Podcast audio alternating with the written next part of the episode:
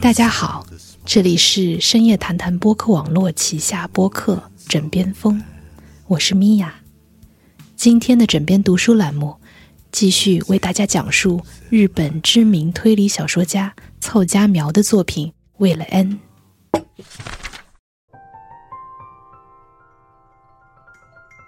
五十二层公寓顶层的休息室，距离地面达二百一十米。但不管是多高的地方，只要有东西遮挡视线，你就感受不到自己正踏在世界尽头。告诉我这句话的人，应该正关在四层楼下狭窄封闭的房间里，对着棋盘苦思冥想。为了野口桂红，要不是在野蔷薇庄度过了学生时代，我一定会从心底敬佩他。一个成功人士必备的是百分之五的才能和百分之九十五的努力。只有不辞辛苦的努力的人，才能以磨练中获得的能力为武器，在面对任何局面时都能正面迎战。周围所有劣于他的人，都是为他的成功铺路的棋子。他能巧妙地运用他们，为自己开创世界。我曾渴望成为那样的人。从记事起，我就发觉自己的能力比别人突出。岛上有老年人叫我神童，我却不以为然。我并没有神乎其神的能力，一切结果都是通过努力达成的。我的功课和体育始终名列年级第一，但我并不满足。在乡村的公立学校的定期统考里名列第一又怎样？当足球队的队长又怎样？这些东西只在跟前途挂钩时才有努力追求的价值。但我不知道，在这人口不足三千的岛上，努力到头所获得的成功究竟有几分价值？一言以蔽之，只要不走出小岛，什么都无从谈起。我不满足于在那种被全国天气预报地图忽略不计的小岛上积累起来的能力，在需要加倍努力的广阔世界里不断自我挑战，这才是我终身的奋斗目标和人生价值所在。高中毕业后，我借读大学的机会离开了小岛，父母完全不反对。他们都在岛上的镇公所工作，不存在经济问题。但我是长子，而且只有一个妹妹，我担心父母会叫我毕业后立即回来。可送我离开时，他们却说：“我们不会叫你回来，你也没有回来的义务。”这么一来，反而增强了我不想给他们增加负担的意识。我在一家有七十年历史的二层木造公寓里住了下来。上学倒是方便，但其他优点就只有勉强遮风挡雨了。野蔷薇庄的名字听上去很体面，其实是根据房东野原老伯的兴趣的。日语里“野原”和“野蔷薇”谐音。我知道房租便宜。但跟同学中一个有车族聊天时才知道，野蔷薇庄竟然比远离市中心的公寓的车位费还便宜，我再次震惊不已。要知道，从那处公寓开车前往位于市中心的学校，单程需要一个小时。不出所料，在我入住的第三年秋天，大型台风登陆。这便宜的破公寓遭遇雨水侵袭，一部分房顶也被掀飞，这让我认识了那两个人：山下希美，一个随处可见的普通大学女生。从研究室过夜回来时，我几次在公寓门口碰见她，不禁想，这丫头也昼伏夜出啊。但我们没说过话，我完全不觉得跟他打交道能有什么好处。但当我得知我们名字相同，又都来自小岛时，还是产生了几分亲近感。西岐真人，这个五官英俊的、让人以为是演员的家伙，在我们认识第一天时就讲到古奇润一郎，还说他也以当作家为目标，并拿来了自称头号得意之作的原稿。你们也许能理解我的作品。他也给了山下一份，但似乎总有一种你们只是乡巴佬的轻蔑感，让我相当不快。但看在邻里情分上，我还是读了开头几页，题目是《灼热 bird》。收到原稿几天后，西奇邀我晚上一起喝酒。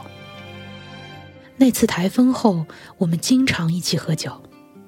每次我都觉得和他合不来，看了几页他的作品，这种感觉便更加强烈。我本想拒绝，但听说还叫了山下，便转念决定参加。有山下就有好吃的东西。在西奇的房间喝酒还是第一次，葡萄酒和啤酒是西奇准备好的。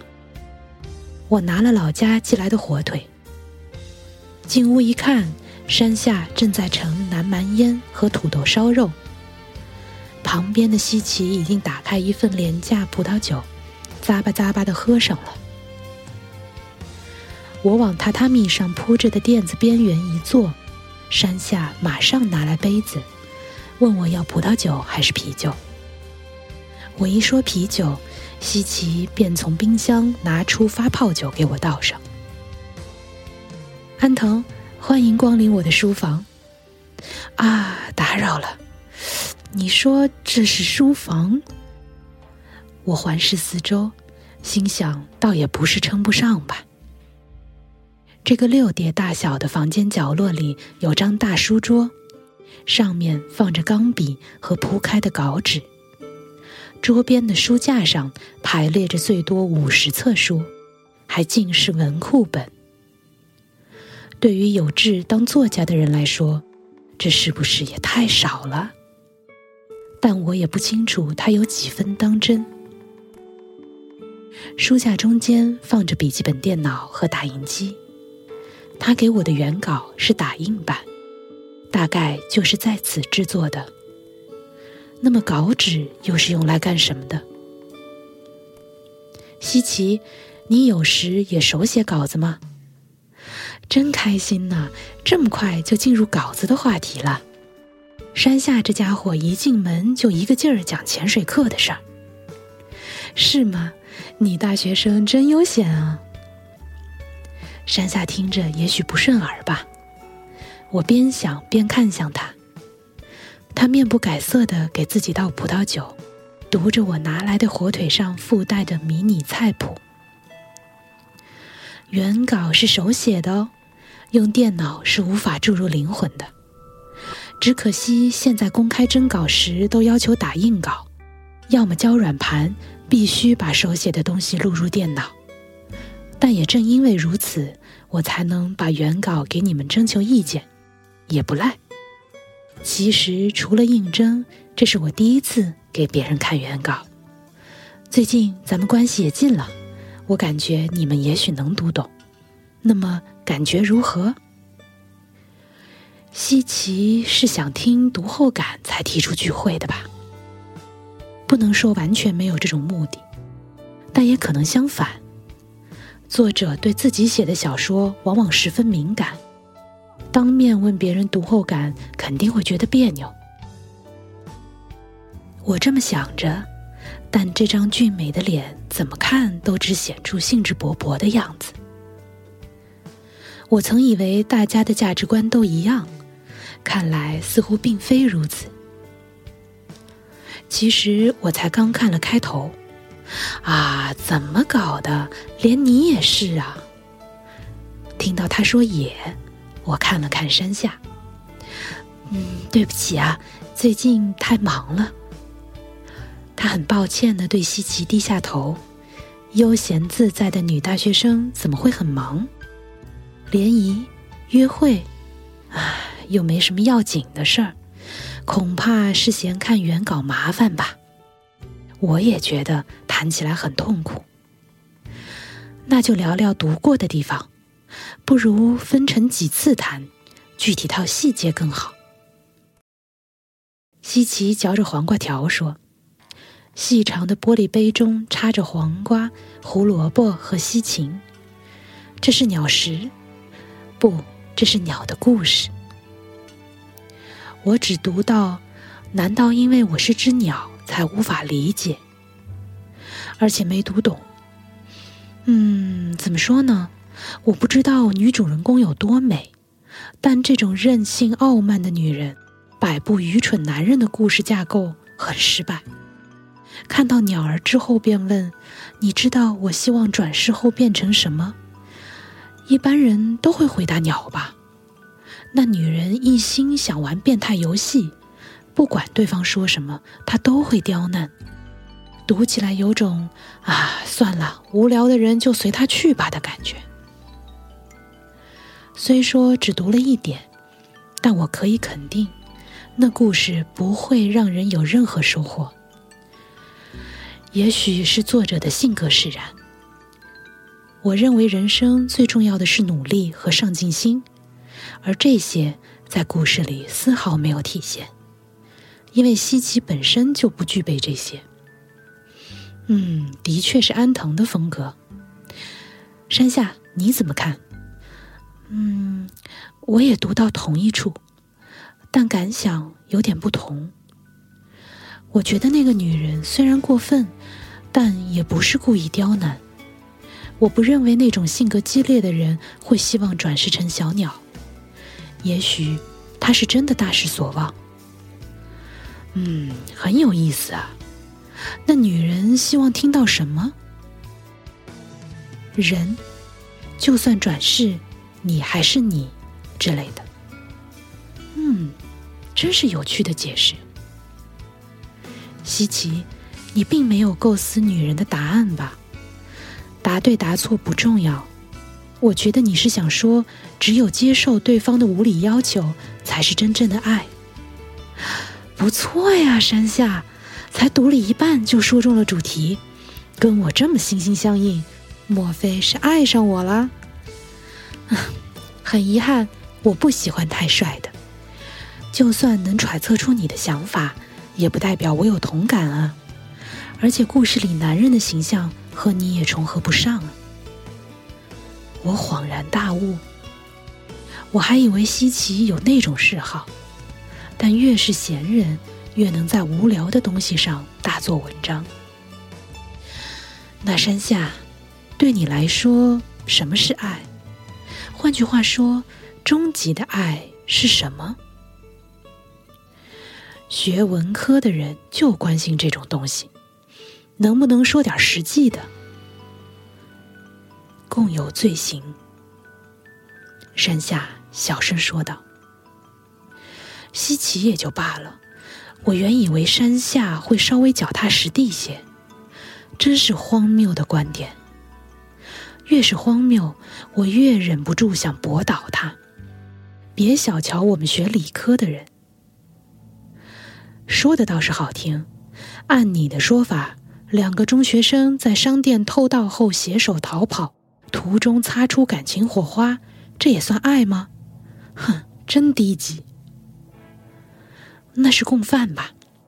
我说的共有，是指在暗中分担对方的罪行。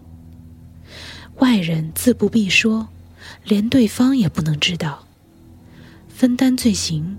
然后默默全身而退，那种东西怎么能算爱呢？硬要说的话，那是自以为是。悄悄包庇罪行，对方就一辈子都认识不到错误，永远是个没用的人，不是吗？如果是我，就不会包庇女朋友犯罪，那么做是不对的。你会把他交给警察？我会陪他一起去，然后做力所能及的事。那他要是坐牢呢？我会等，然后两个人开始新的生活。安藤，你现在没有女朋友吧？我才不像你那样有功夫、游手好闲呢。我的理想远大着呢，而且无论如何都不会轻易改变志向。嗯，真了不起啊，像你这样的。山下用事不关己的口吻说罢，站起身。拿着我带来的火腿走向厨房的水槽，这算驳倒他了吗？我正摸不着头脑，西奇突然把一根芹菜递到我面前，热血沸腾啊，安藤，你简直就是正义感的代名词。不过呢，如果是女朋友，分手也就分了。可我下面说的爱有所不同。假设你的家人犯了罪，你也会把他交给警察吗？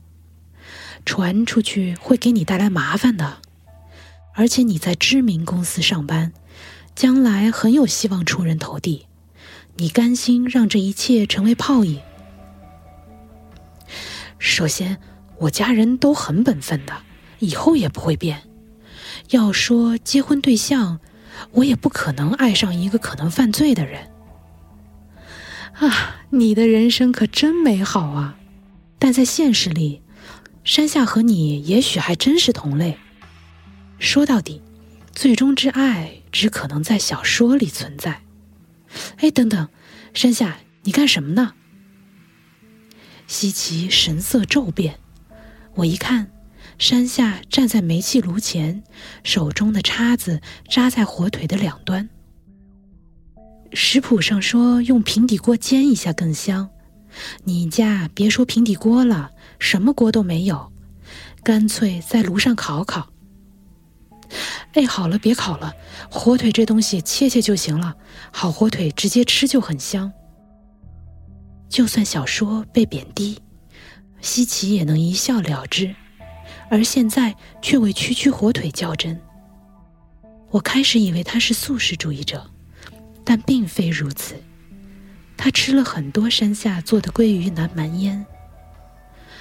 我想吃煎火腿，但比起山下那种野炊式的做法，还是觉得直接切片更安全，便表示赞同新奇的意见。山下端来盛着厚切片火腿的盘子，西奇捏起一片，吃得很香。对了，西奇。灼热 Bird 当时进入到评审的哪个阶段了？山下问道。第一位通读的评委似乎就是个对终极之爱一窍不通的家伙。啊，这样啊，初审都没过呀，你辛苦了。我与西奇碰了碰杯，廉价玻璃杯，连声音都那么空洞。原来我是在连初审都没通过的作品上浪费了宝贵时间。那就没必要继续读了。我甚至觉得和这两个家伙一起度过的时间都是种浪费。我心想，还是别跟这种人打交道了。可几天后，我又落得和他们一起干活，修理漏雨的房顶。台风以来一直是晴天，我们就都没太留意，直到下雨时才发现。屋顶的一部分被吹跑了，我向住在公寓一楼最里间的房东老伯报修，他却拿出工具箱准备上房顶。什么？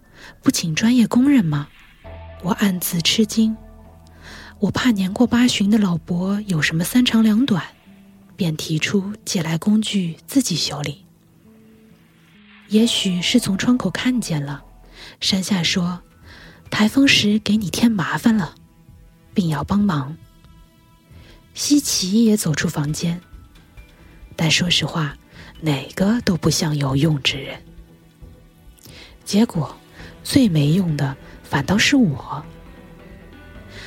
要想修理，得先爬上屋顶，挪开漏雨处的镀锌铁皮，然后钉上木板，再盖上铁皮。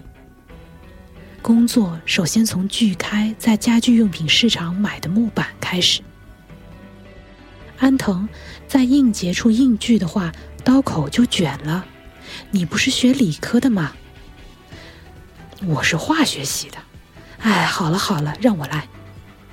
山下从我手里拿过锯子，我花了五分钟才完成了三分之一，他不到一分钟就把剩下的部分干完了。随后。西奇拿着木板，沿架在二楼通道的梯子爬上房顶。喂，西奇，你会钉钉子吗？别担心，我手巧着呢。难得我跟他搭话，他却只是爽朗一笑。就在这功夫，山下又锯好了一块递给我。安藤，锯木板就不用你管了，拿着这个去房顶钉钉子吧。啊，好像你也不太会钉吧？钉子就那么几颗，还是交给西奇保险些。干脆你去准备午饭。哎呀，也不行，鱼干会被你烧焦的。用烤炉也不行。哎呀，这种情况下你能做什么呢？我从未受过这种羞辱。初中以后我就没用过锯子。这这也不能怪我吧，乡下人又不是个个都会木工活儿，不就是碰巧遇上强项，至于那么自傲吗？我不是故意那么说的，你用锯子的手法太笨了，我只是觉得我来干会好些，本来也和是不是乡下人无关。你看西奇，最不像能干这活的，不正是干得起劲吗？我抬头一看。西奇正单膝跪在屋顶上敲钉子，就连这时他的姿势都带着几分做作。我有些恼火，但锤子富有节奏的敲击声传入耳中，感觉竟还不错。麻烦拿板子来，总蹲在这儿非晒伤不可。西奇扯着嗓子喊道：“怎么会晒伤呢？”这么一说，我才发现，都夏天了，他却仍穿着长袖。稍等啊，山下拿起锯子，我一把夺过，岂能让你把我当傻瓜？但我再次被否定了。哎呀，你为什么非在硬节上锯不可？山下夺回锯子。两米的板子四等分，一份不就是五十厘米吗？是五十厘米，但画线时得画在硬节上方，又不是做城堡模型。现在这种情况就该变通一下。话音刚落，板子就锯好了。最终要说我干的活儿，充其量就是把山下锯的板子递给房顶上的西奇。结束后，野原老伯给我们买来了寿司。因为是大盒套装，只能三人一起吃。山下叫老伯也来，他说自己也买了，拿出似乎便宜一个档次的小盒寿司给我们看。寿司是在山下的房间吃的，三个人端着变凉的茶，围坐在没有被子的被炉桌边。老伯也是，把这公寓卖掉。住到带看护的高级公寓里不好吗？房子虽破，地皮的价钱大概不低。我试着发表早就有的想法。嗯，是有人提出买，但老伯都拒绝了。为什么呀？多好的机会！哎呀，住了几十年的地方，不可能经人一说就说啊，是吗？那好吧，然后就轻易卖掉吧。就因为这个，安藤，假设你回老家，突然有个不认识的人来说：“啊，以后我要住这儿了，请你出去吧。”还在你的房间里咚的摆上漂亮的梳妆台，把你的行李扔到门外，你是什么感觉？那种事儿不太可能发生，但如果履行了正规手续，我觉得也没有什么不可以吧。而且我也不想回到。要是连那种小事都放不下，怎么能挑战世界？挑战世界，哟，挺厉害嘛！我很喜欢有这份野心的人。可你只会学习和踢足球，没问题吗？哎，只会是什么意思呀？我可不想被你这个什么都不干、整天谈论潜水、贪玩到天黑才回来的女大学生数落。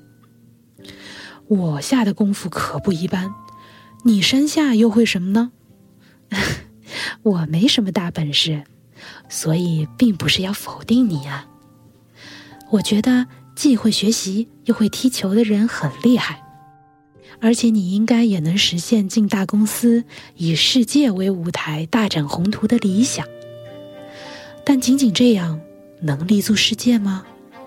如果在日本，我确实会输给你；但若是换成无人岛或者偏远地区，局势也许会逆转呢。为什么我要去偏远地区？降职？我怎么可能干那种蠢事？那也说不准。山下看了看西奇，他本该嚼着黄瓜等我们。然而，在我和山下争论时，寿司里的高级品少了很多。西奇开口道。嗯，所谓世界嘛，就要看怎么理解了。安藤所说的世界，就是美国呀、英国呀这些国旗常被插在儿童套餐上的发达国家。要是安藤啊，真能在那些地方大展宏图也就罢了，仿佛整个人生遭到了嘲弄，我不由得火冒三丈。只是不会用句子。至于被这么冷嘲热讽吗？说什么当作家，也不找工作，整天游手好闲混日子，这样的家伙有什么资格说我？我砰的放下茶杯，西奇竟毫不在意，悠然的继续说道：“还有，山下早晨才回来，是去打工了，不是做陪酒女啊，是重体力劳动。”学习潜水也是打工需要。小西美呢，是在为不给父母添负担而努力呢。你应该知道，山下是老伯的棋友，老伯又跟我是茶友。咱们熟起来之前，我就听过山下的好多事儿。顺便说一句，这座公寓是老伯做木匠的父亲盖的，在战争年代，他和母亲守住了房子。后来又在这里成家立业。虽然不幸没有后代，但他说这里的住户就像他的孩子。这里可以说是和老伯的人生紧紧相连的。虽说十年前老伴去世了，老伯也不会以上年纪为由把这里卖掉。我说的没错吧，山下？对对，原来你也知道啊。这就是所谓社交嘛。反正我也无家可回，挺喜欢这儿的。虽说像山下那样给老伯送饭有点难，但小事儿上我还是会照顾老伯，希望他能坚持下去。事情就是这样，咱们好好相处嘛，安藤。快到截稿日了，我先回去了啊，你们聊。安藤，给人家道个歉如何？西奇抓起一个上好的鱼腩寿司回去了。我仍有些生气，但也觉得自己确实有应该反省的地方。我向山下赔礼，山下也道了歉，说自己说的过分了。他吐了吐舌头，换了个话题。对了，下棋吗？于是，山下教了我这种。在我今后人生的任何阶段登场都颇为有用的娱乐项目。我受山下之邀，开始接触的东西不止下棋。打败山下，只要弄清了规则，山下之流还不立刻成为我的手下败将？开始我还这么想着，结果完全敌不过他。就算西岐嘲讽山下的对手在哪里，我也渐渐充耳不闻。更可气的是山下，不知道他是否真心想给我上课。他一边念叨“学熊、美浓为”等战法，一边挪动棋子。不管我怎么忍气吞声，紧盯棋盘，绞尽脑汁走出一步棋，山下。都会在无关痛痒的谈笑中迅速反击。西奇，星座寄出去了吧？又是初审淘汰？尽是这种无聊的话题及其派生物。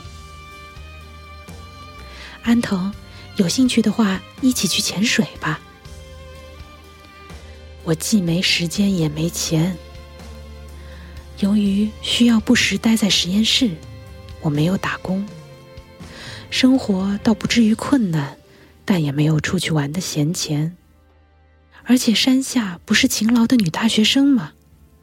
让我向她道歉，她自己却满脑子想着玩。我模棱两可的答道：“嗯，时间合适再说吧。”结果在输了棋喝闷酒时，我还是被叫去参加了保洁公司的面试。哪里有什么潜水的影子？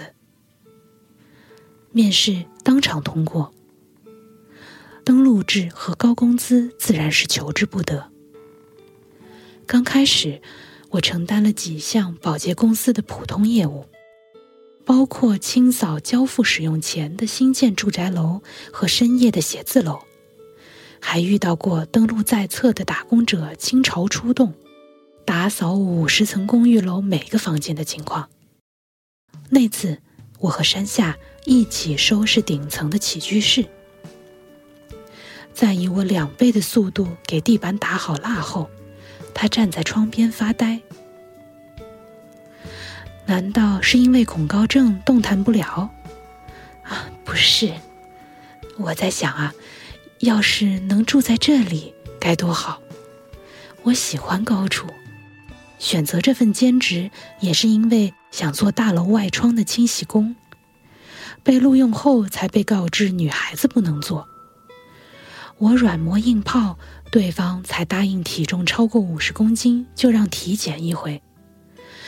可惜我怎么也吃不胖，唉，已经放弃了。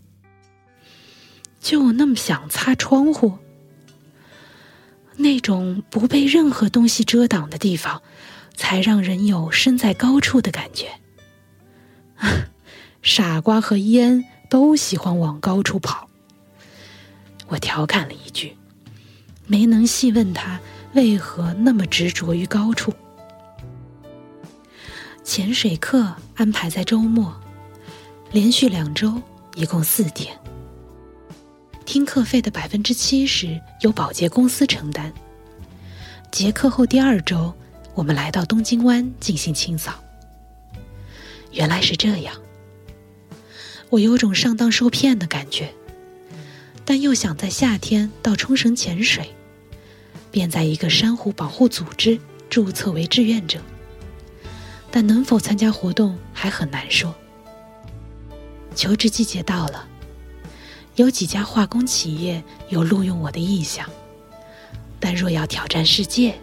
就非进综合商社不可。我一门心思扑在上面，在简历上写写做志愿者的经历，不是挺好吗？你想进的公司似乎也赞助了那个组织。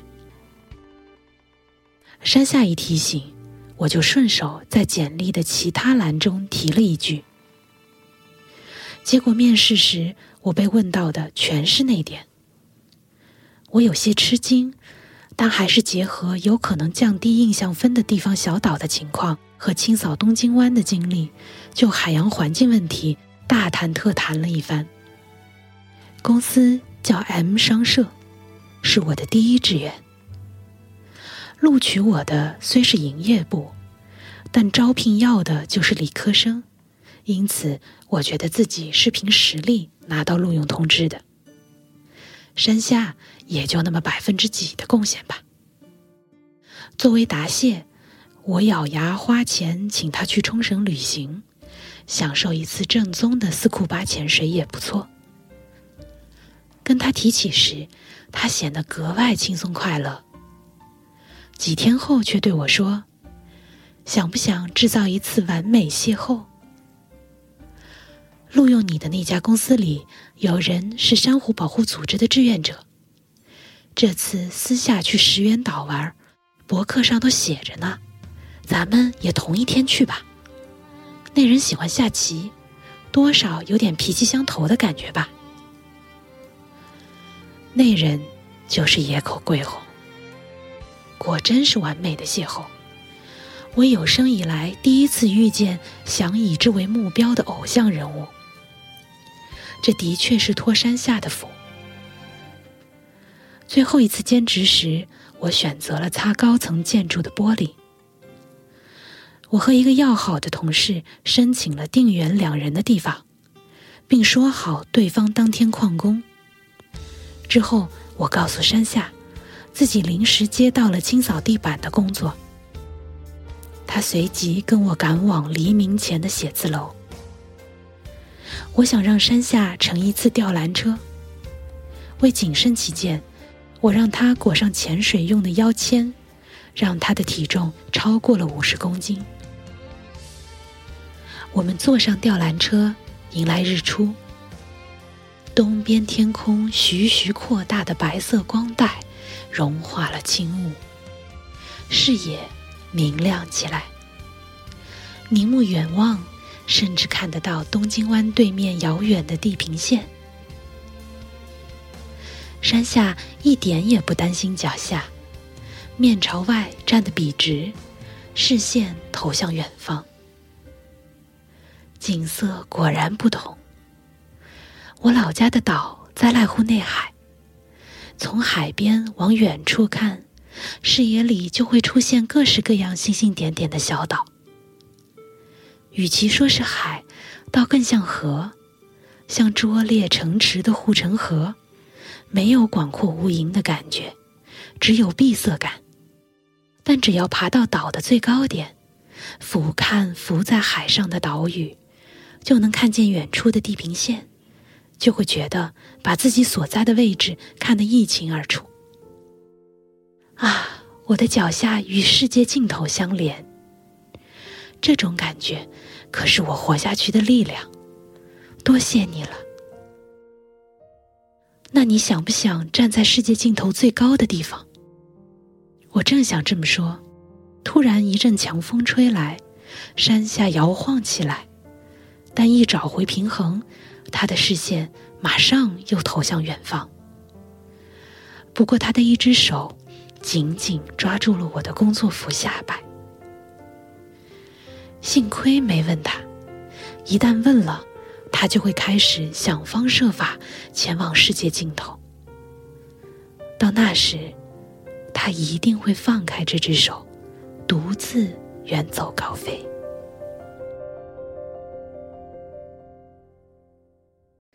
在离开野蔷薇庄，搬到公司宿舍前，山下和西奇为我送行。最后一晚被称作饯别会，三人对饮到天明。祝安藤一帆风顺，由西奇开头，三人一次次碰杯。今天就散伙了。醉醺醺的山下把这句话重复了好几遍。啊，散伙喽！西奇也附和着嚷道：“这也太夸张了！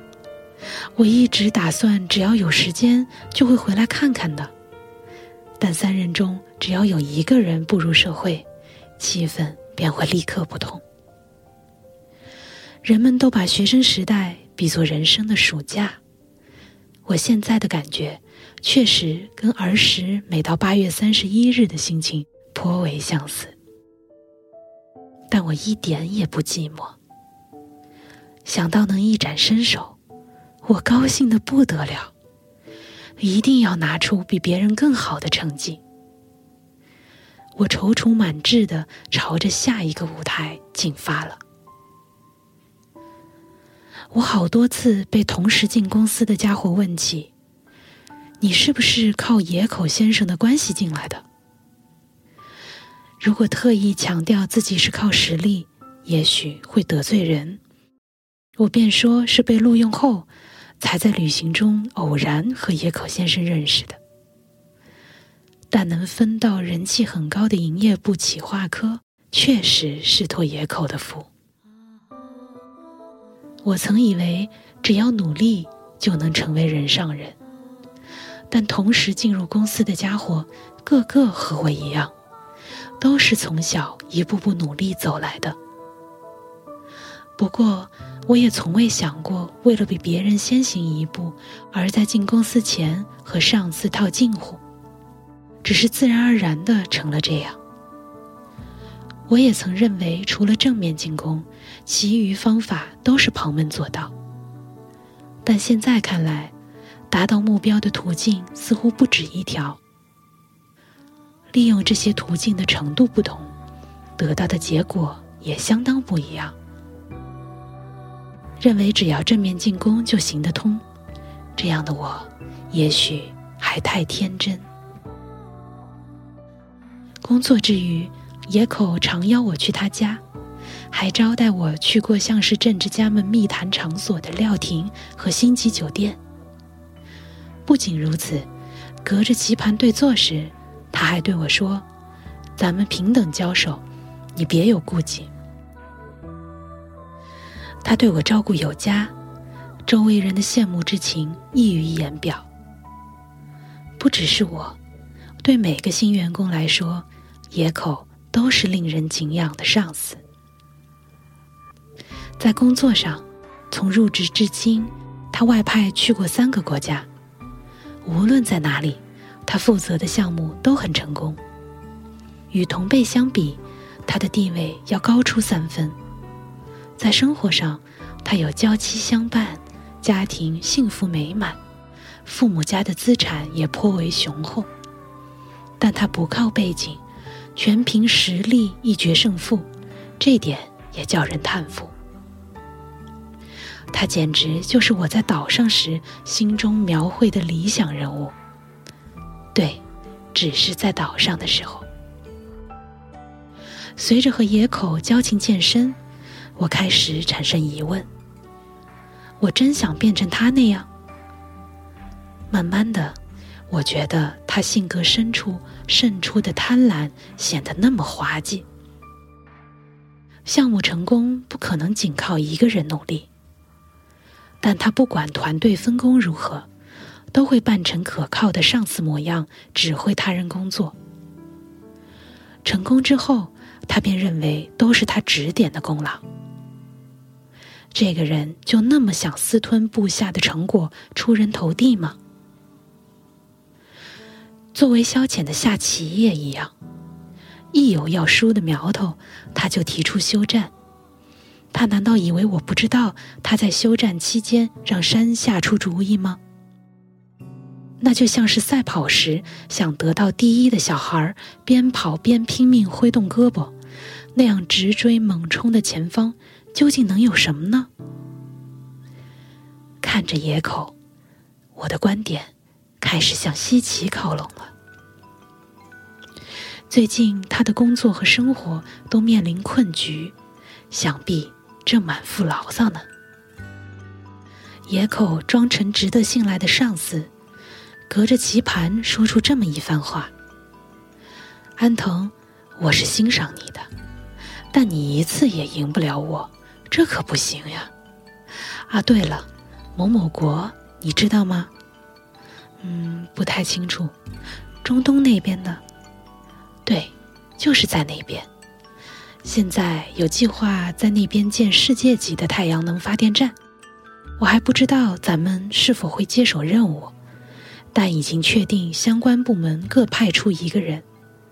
安藤，咱们站上五局，你要是一局都赢不了呢，就到不通电、不通煤气的地方修行去，如何？用下棋决定人事调动，我暗暗吃惊。我最多只是几个候选人中的一个，按现在的情况，谁去都有可能。而圈定候选人的，恐怕就是野口。这或许也是一条路。我很想打败山下，但若事与愿违，被山下击败，从而换来去往世界尽头的车票，这样也挺有意思。我接受了挑战。和野口对局四连败之后，年底一举击败山下，不过是乐观的妄想。他一定会琢磨打开局面的战略，那就用同样的布局吧。我故意诱导野口，最后一战就用那个来一决胜负。今晚，结果即将揭晓。而且是在山下面前，他会羡慕我去连具体位置都不知道的国家工作吗？如果他默默攥住我的衬衫下摆，我就带他。然而，今天拜访野口家的目的是给奈央子打气。为了让因流产导致精神不安的奈央子恢复精神，我们预约了知名餐厅的上门服务。提议的是山下，野口欣然接受了。是这样吗？因为外遇的流言，野口把奈央子软禁在公寓里。门外的链锁不就象征着他自身吗？他想守住自己苦心积累下来的东西。那房间里锁着的，难道不就是他的尊严吗？我也并非不能理解那种心情。野口让我七点前来，但我一方面想要一探今天的棋局会如何反转，另一方面希望能在开饭前结束战斗。六点刚过就抵达了公寓，野口租了两个车位。开车来访的人可以直接把车停进业主专用的停车场。我在停车场拨通了他的电话，他慌慌张张的叫我到顶层的休息室等待。山下也没能想出打开局面的计策吗？还有不到一个小时，再拿不出办法，世界尽头就要离你远去了，山下。我从停车场出来，转到楼梯口。从停车场直通房间的门与酒店房门构造相似，从里面出来不用钥匙，但从外边进去就必须有。我告诉前台接线员，自己和野口先生约好在休息室碰面。接待员也许记得我的长相，没向野口家通报。就直接让我进去了。我乘电梯来到顶层，刚下电梯，我突然想起手机还在车里，便又乘电梯下到一楼，从直通停车场的门出去，并让门一直保持开放状态，直到取完手机折回。向电梯走时，我碰见了意想不到的人，是西奇。他双手捧着红玫瑰。好久不见，安藤，时间观念挺强的嘛，但是不是太早了？西奇，怎么是你呀？我打工呢，这是往野口家送的。西奇换成单手拿花，他系着黑围裙，在花店打工，挺适合你的。但又有点别扭。你终于有心干活了。我是为了守护重要的东西。这也太巧了吧？是山下订的花？不是奈央子夫人。机缘巧合，我认识了他。哦，对了，安藤，我知道了一个大新闻。山下以前说过，终极之爱是共有罪行，对吧？那确有其事，你今天就能见到那位男主角，敬请期待吧，人相当不错哦。我还没明白过来，四十八层到了。西奇一如既往的翩然出了电梯，我继续前往顶层。这种别扭的感觉是怎么回事？在这里遇见西奇，绝非偶然。他一定和山下预谋了什么，而且是在野口家。可他们为什么不告诉我？而且山下有男友，这事儿我从没听说过。那个人也会来这儿，到底是怎么回事？到了顶层，电梯门开了，我没下去，而是按了四十八楼的按钮。野口家的门关着，里面正发生着我不知道的事。我把手伸向门铃，旋而又放弃了，取而代之，我挂上了链锁。我来到顶层，在休息室靠窗的位置坐下。点了杯咖啡。这里离地两百一十米，但不管身在多高的地方，透过窗户看到的景色，都只是整体的一部分。野口和我，也许非常相似。糟了，已经七点多了，门上的链锁已经被取下。我本打算估好时机去打开它的。西奇是怎么出来的？素不相识的人被门外的链锁困在自己家中，野口也许会尴尬吧。如果是这样，能让他取掉链锁就好了。是山下打开的，我还以为他会被提前叫来，在里屋琢磨战术。但野口邀请我们俩同时来的可能性也并非不存在。七点已过，开门的也许是上门服务的店员。我按下门铃，山下走了出来。他异常惊慌地说：“别进来。”是野口吩咐的吗？简直匪夷所思。好了好了，我输也无所谓。说实话，输了更好。我告诉你招数吧，你装成是自己想出来的，悄悄交给野口吧。输了更好，什么意思？啊，待会儿再告诉你。现在就说。山下大声喊道：“我还是第一次看见这样的他。他在急什么呢？”就在这时，一身制服的警察出现在电梯边。一个厨师打扮的男子从房里走出来，沉着的带领着警察进去。山下躲在那家伙身后，紧紧的攥着他白色工作服的下摆。发生了什么？只有我被蒙在鼓里。十年后，假如当初，唉，十年过去了，我仍不时那么想。在公司有不少留言，都说奈央子的外遇对象是个英俊男子。可即便在电梯碰到，我也没反应过来，西奇就是那个人，而且正准备带奈央子逃走。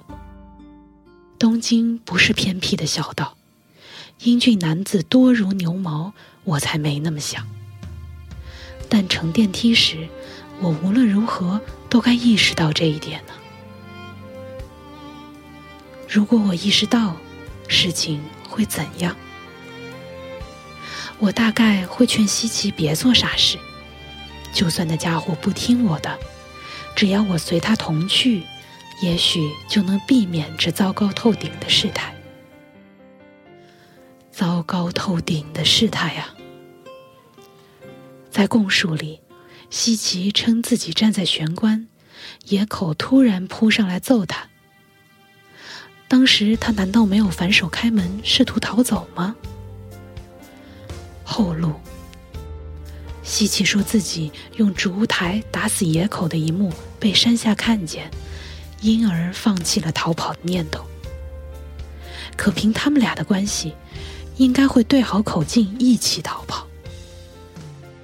这些都行不通，因为门被链锁锁住了。既然如此，他们为什么不联系我呢？山下也好，西岐也好，理应都知道我在休息室啊。不，也许西岐猜到挂上链锁的人是我，误以为我站在野口一边。可西岐却在警方面前只字不提链锁。不只是西岐，之后抵达的服务生程赖作证，表示锁是开着的。他和山下是乡下学校的同班同学，在同学聚会上重逢。他向山下介绍过餐厅，之后再无联络。但这是事实吗？在电梯里。西奇说：“山下提过的共有罪行确有其事，并说我也能见到那个人，指的不就是成赖吗？人相当不错。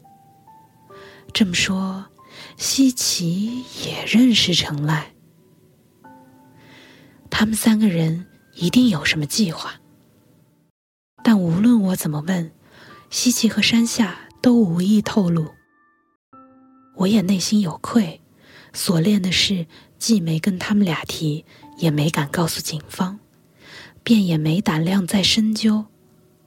我怕周围人认为我和案件有关。然而，随着时光流逝，我开始强烈的怀念在破旧小公寓里边喝酒边漫无目的的聊天的闹哄哄的日子。我也想加入他们。我托亲戚找到知名律师为西奇辩护。西奇叫我别多管闲事，但在我执意坚持下，他说：“那就在不玷污你履历的范围里活动吧。”我还能为西奇做点什么？这么一想，我再次认识到自己对西奇毫无了解。有什么线索可以了解他吗？我便找出西奇写的小说《灼热 Bird》，继续读下去。读完原稿，我拜访了西奇的老家。西奇，那只鸟，就是你吧？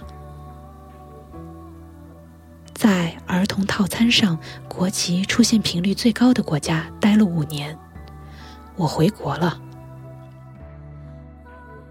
也许已经不在了吧。我不抱希望的试着寻找野蔷薇庄，竟然还在。房东老伯也还健在。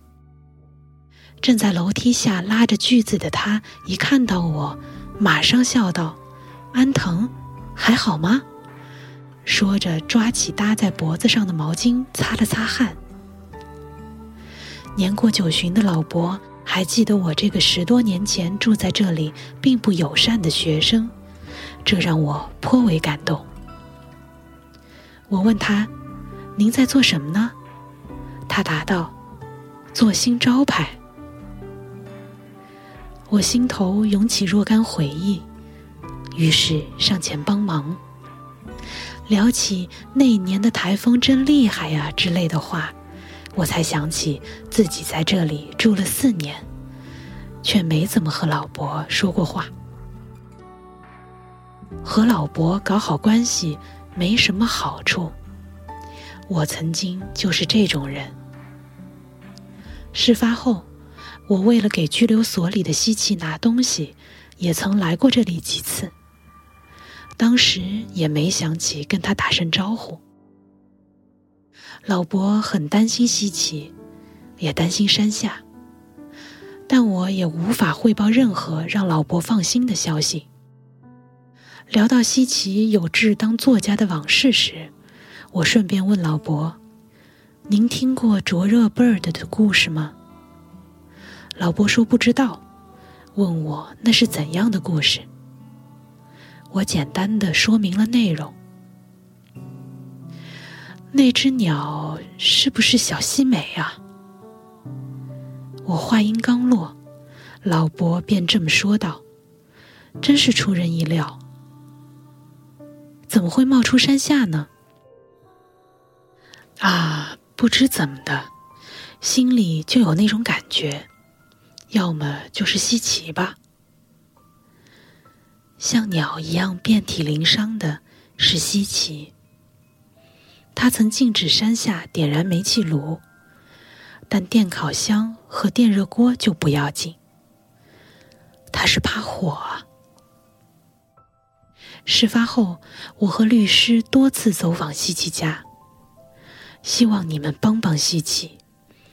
我们鞠躬请求，他母亲不想插手，一言不发；父亲则承认西奇儿时受过虐待。母亲脸上没有烧伤的痕迹，看来故事并不完全属实，但可以肯定，那只鸟。就是稀奇。你想救奈央子出来，结果遭到野口殴打，才导致过去的记忆被唤起。你有那方面的毛病，所以乖乖接受精神鉴定，如何？在拘留所的面谈室里，我对窗户另一侧的西奇说，他却说：“请不要把文学。”搬到无聊的现实里，断然拒绝了精神鉴定。尽管如此，鸟就是稀奇，这点毋庸置疑。可老伯为何首先想到了山下呢？在冲绳时，我见过他穿泳衣的样子，身上应该没有伤疤。一起争论灼热 bird 时。我也没有从他身上感受到痛苦和沉重。我本以为自己大体是了解山下的，可他谈的全都是现在和未来，对我们认识之前的事只字不提。山下是那只鸟，西奇是那只鸟。这二人究竟有怎样的共同点，而彼此心照不宣呢？那是只有他们俩才知道的事。案发现场除了死去的野口夫妇，就是西崎和山下。山下曾说过，终极之爱是共有罪行。西崎暗示过与他共有罪行的是成赖。可在这十年间，共有罪行的，难道不是他们二人吗？我替双手颤抖的老伯用油漆在锯好的木板上写下“野蔷薇庄”。晾了一会儿，我用铁丝把招牌固定在二楼的扶手上，那是他们站过的地方。台风那天。不就是在这儿和你们相识的吗？喂，快把真相告诉我吧！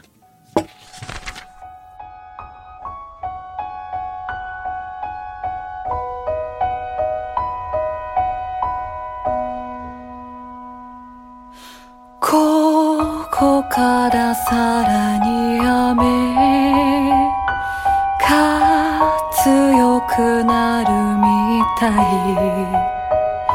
先を急ぐ雫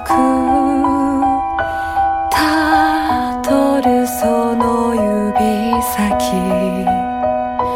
窓の隙間初夏の